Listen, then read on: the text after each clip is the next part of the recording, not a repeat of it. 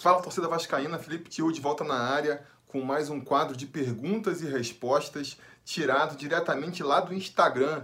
Então, se você quiser fazer pergunta pra gente, quiser ver as perguntas de maneira individual, eu sugiro que você siga o Sobre Vasco lá no Instagram, Sobre Vasco underline oficial por lá, né? E se você não gosta de Instagram, nem sabe o que é Instagram, não sabe como que funciona, tudo bem também, porque a gente está repetindo o conteúdo aqui é, no canal do YouTube. Se quiser apoiar também a gente, para a gente continuar aí com essa programação diária falando sobre o Vasco, com quadros cada vez mais elaborados e difíceis de fazer, né? Considere se tornar um apoiador aqui do canal, sendo um membro lá no apoia.se barra sobre Vasco ou sendo um membro aqui mesmo no YouTube. Além de ajudar o canal, você ainda consegue benefícios exclusivos. Então vai lá para ver. E agora, bora para as perguntas. Elenco. Coincidentemente ou propositalmente, o time melhorou a partir dos salários pagos? Cara, nem sei se os salários foram integralmente pagos ainda, eu acho que não.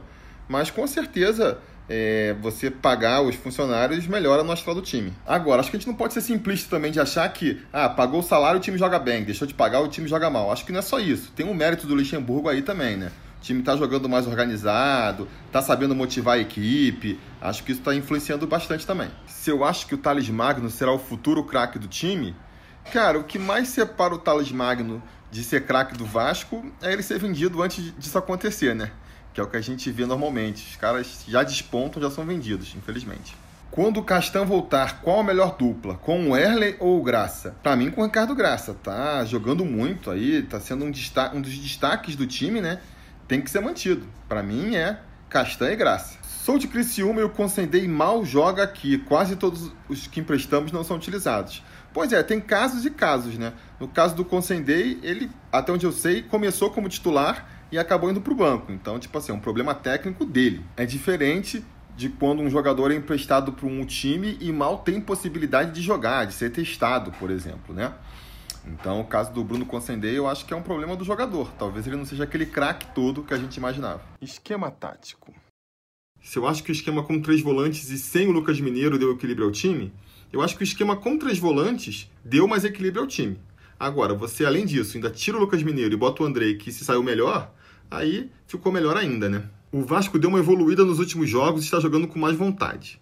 É, eu acho que o Vasco, eu sou da, da teoria que o Vasco sempre jogou com vontade, não faltava vontade para esse time. Faltava um padrão tático, faltava mais preparo físico, e isso veio com o Luxemburgo. Vanderlei Luxemburgo. O que eu tô achando do trabalho do Luxo até aqui, cara, eu tô achando positivo. Eu tenho é, críticas, né, pontos que eu acho que ele deve melhorar ainda, mas entre os pontos positivos e negativos, para mim está sendo positivo. Arrumou o time, pelo menos. Se eu acho que o Lucha já deu algum padrão tático para o Vasco, acho que sim. Acho que o Vasco hoje em dia se posiciona muito melhor em campo, com isso consegue trazer mais dificuldade para os adversários progredirem. Falta melhorar um pouco ofensivamente, mas está no caminho. Se eu tenho visto evolução no trabalho do professor, com certeza, né? Se a gente pegar o jogo contra o Havaí, principalmente, que foi o primeiro dele, né? Para agora, o Vasco está muito melhor. Mas desde o jogo contra o Fortaleza, que eu acho que o time do Vasco acertou e vem melhorando ali gradualmente. Vamos ver. Reforços e dispensas. Se eu acho que com reforços o Vasco pode brigar por algo a mais no Brasileirão, depende dos reforços, né? Se vier aí reforços do nível Bruno César, nível Valdívia, com certeza não. Se for um nível Anderson Martins, Nenê, aí pode ser. Se eu acho que o Vasco deve se reforçar com mais novos ou medalhões, de maneira geral, vocês sabem, eu defendo que o Vasco busque é, talentos novos, né? Pessoas que possam destacar. Mas agora, para esse momento, o Campeonato Brasileiro tem que ser jogador consagrado. A dificuldade a partir daí fica sendo em trazer um jogador medalhão que realmente tenha lenha para queimar ainda, né? Que seja consagrado, que seja medalhão e que tenha lenha para queimar, porque o que a gente vê o Vasco apostando normalmente são jogadores já decadentes. Se eu acredito que o Vasco deva chegar com mais três reforços para serem titulares e assumirem a bronca, Difícil, né? Difícil. O Vasco não está conseguindo nem empréstimo. Nem garantia para empréstimo o Vasco consegue. Que dirá três titulares. Mas vamos torcer para o Vasco tirar um coelho da cartola aí. Que jogador driblador e de boa finalização, o típico 10, você acha que seria uma boa para o Vasco? Cara, típico 10, driblador e de boa finalização, qualquer um que topar vir para o Vasco, tá bom. Que meio campo eu indicaria para o Vasco? É, é complicado, porque depende da disponibilidade dos atletas, se eles aceitam uma proposta, cabe no orçamento. acho muito difícil a gente ficar chutando o nome pro Vasco assim. Se eu acho que o Vasco deve contratar um centroavante, eu acho que o Vasco deve se focar primeiro em um meia de criação. Essa tem que ser a prioridade número um. Depois, um volante, um primeiro volante também é importante. Se depois disso sobrar espaço para o atacante, pode ser. Felipe Bastos ou René Júnior. Pereba já temos de sobra, tem que buscar jogador de alto nível. Cara, eu gostava do René Júnior no Bahia. Agora parece que no Corinthians ele ficou contundido no banco, né? Mas acho que é melhor que o Felipe Bastos ele é. Bernardo ou Bruno César? Caraca, cada uma que vocês me mandam, hein?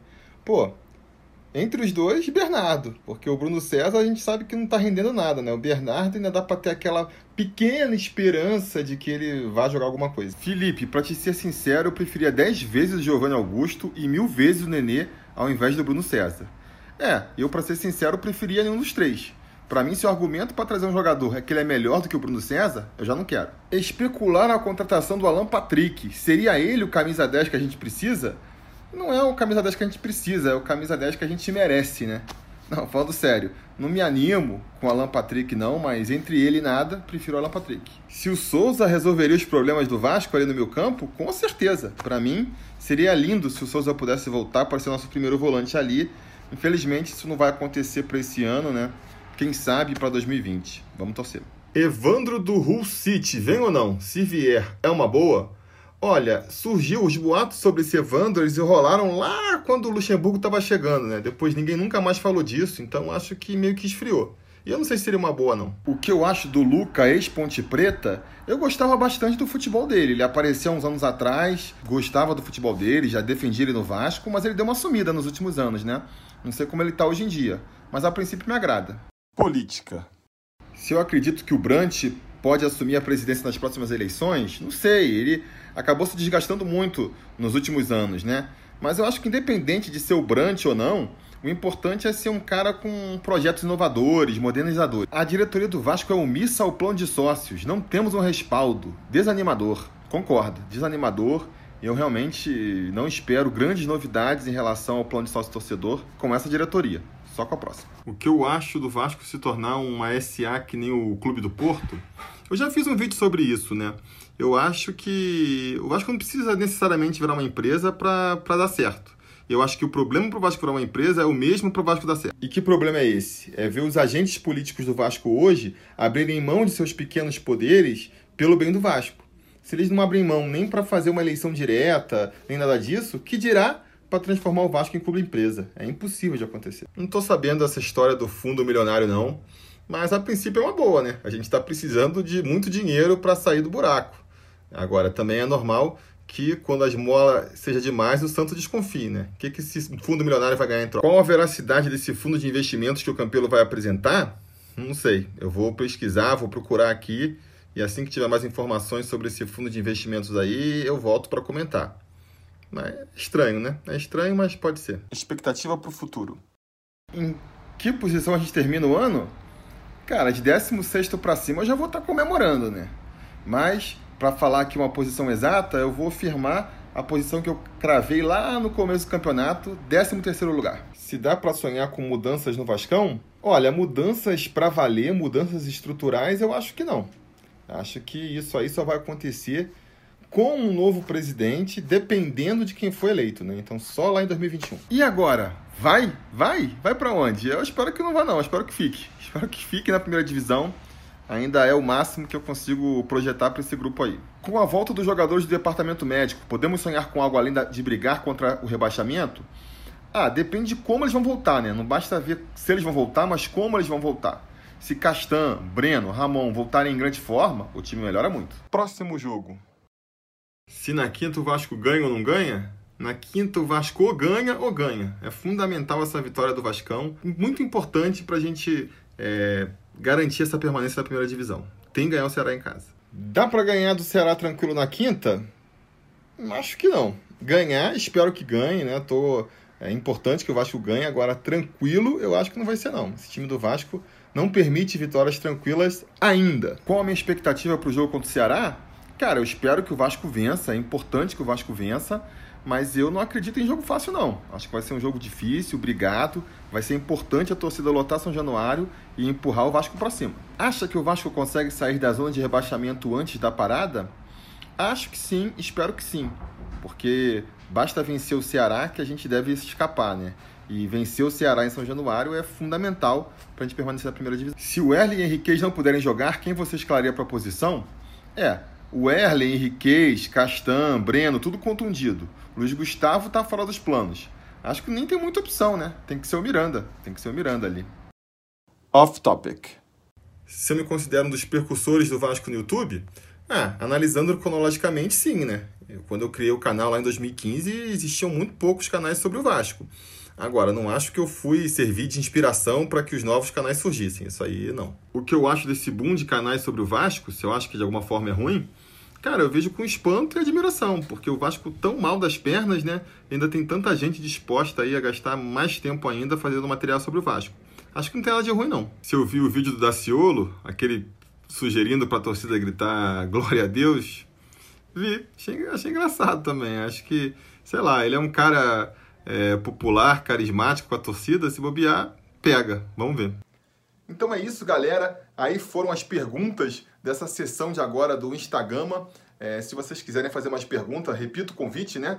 Vão lá na nossa conta no Instagram e passem a seguir a gente por lá. Caso não se interesse, tudo bem. O importante é ficar aqui pelo YouTube. E aí eu peço, se você caiu aqui por acaso, para curtir o vídeo, assinar o canal, porque aqui todo dia é vídeo falando sobre o Vasco e amanhã vai ter mais. Beleza? Tá combinado? Então tá combinado. A gente vai se falando.